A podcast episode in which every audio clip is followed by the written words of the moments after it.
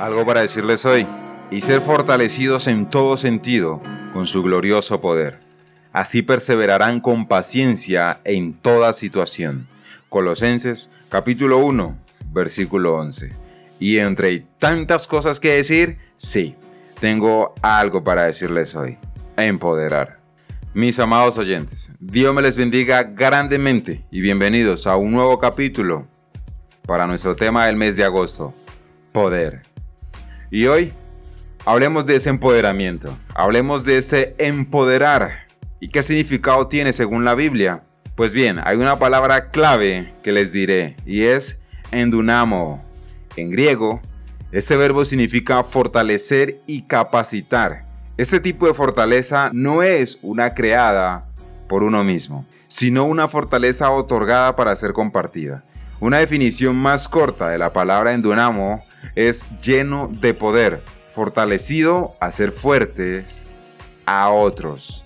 Como pudiste notar, esta definición alude a la verdad de que podemos transferir poder sobre otras personas. Esta palabra solo se encuentra en el griego relacionado con la Biblia. La palabra fuerza significa en griego issues. Esa palabra tiene muchas implicaciones desde el bienestar moral hasta el gozar de buena salud. Es la capacidad que tiene una persona de hacer las cosas bien aplicándolas a su vida. Ahora bien, la palabra poder en griego significa kratos y es el sentimiento disponible para accionar sobre algo no significa que la acción sea inmediata, simplemente que la energía está disponible para utilizarse cuando se presente la ocasión. El sentimiento de empoderamiento es aquel que promueve el sentido de autoeficacia dentro del camino de la restauración. Esas personas empoderadas se les ve actuar con poder, muestran un sentido de confianza en su capacidad para conseguir el resultado que pocos pueden obtener. No les importa el sacrificio o el costo de sus sueños, simplemente se arriesgan y lo consiguen.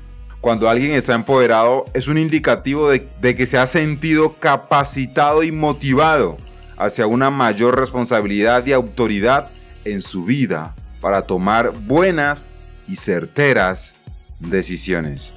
Ese tipo de personas va creciendo exponencialmente, mejorando su capacidad de decisiones y mejorando su día a día, su estilo de vida. Un día a la vez. Cuando una persona se empodera, ese efecto llega a todas las áreas de su vida, ya sea en la familia, amigos, trabajo, proyectos, salud, sector donde vive. Ahora bien, el empoderamiento espiritual que tenemos en la Biblia se centra en nuestro Señor Jesucristo, pues las escrituras dicen, porque separados de mí, nada podéis hacer, lo dice Jesús en Juan capítulo 15, versículo 5. Luego Pablo dice, todo lo puedo en Cristo que me fortalece. Filipenses 4:13, porque el Señor es quien nos produce el empoderamiento espiritual.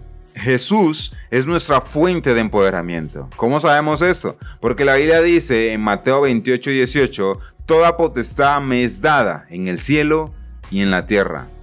Hablando a Jesús, por supuesto.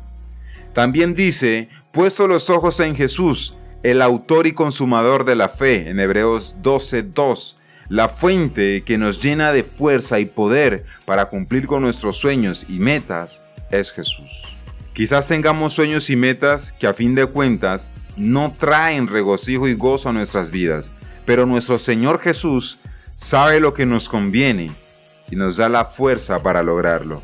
Cuando nos empoderamos espiritualmente, salen a relucir nuestros dones y talentos. Dios mismo nos entrega los ministerios para bendecir a otros que necesitan de Dios. No podemos ser personas empoderadas y no bendecir a otros. Dios nos bendice cada día con fuerza y fortaleza para que seamos de puente para bendecir a otros. Tus recursos y tus dones te fueron entregados para que los compartas con los demás. Tu empoderamiento es una muestra de la fuerza que Dios ha puesto en ti. Por eso debes compartirla con otros.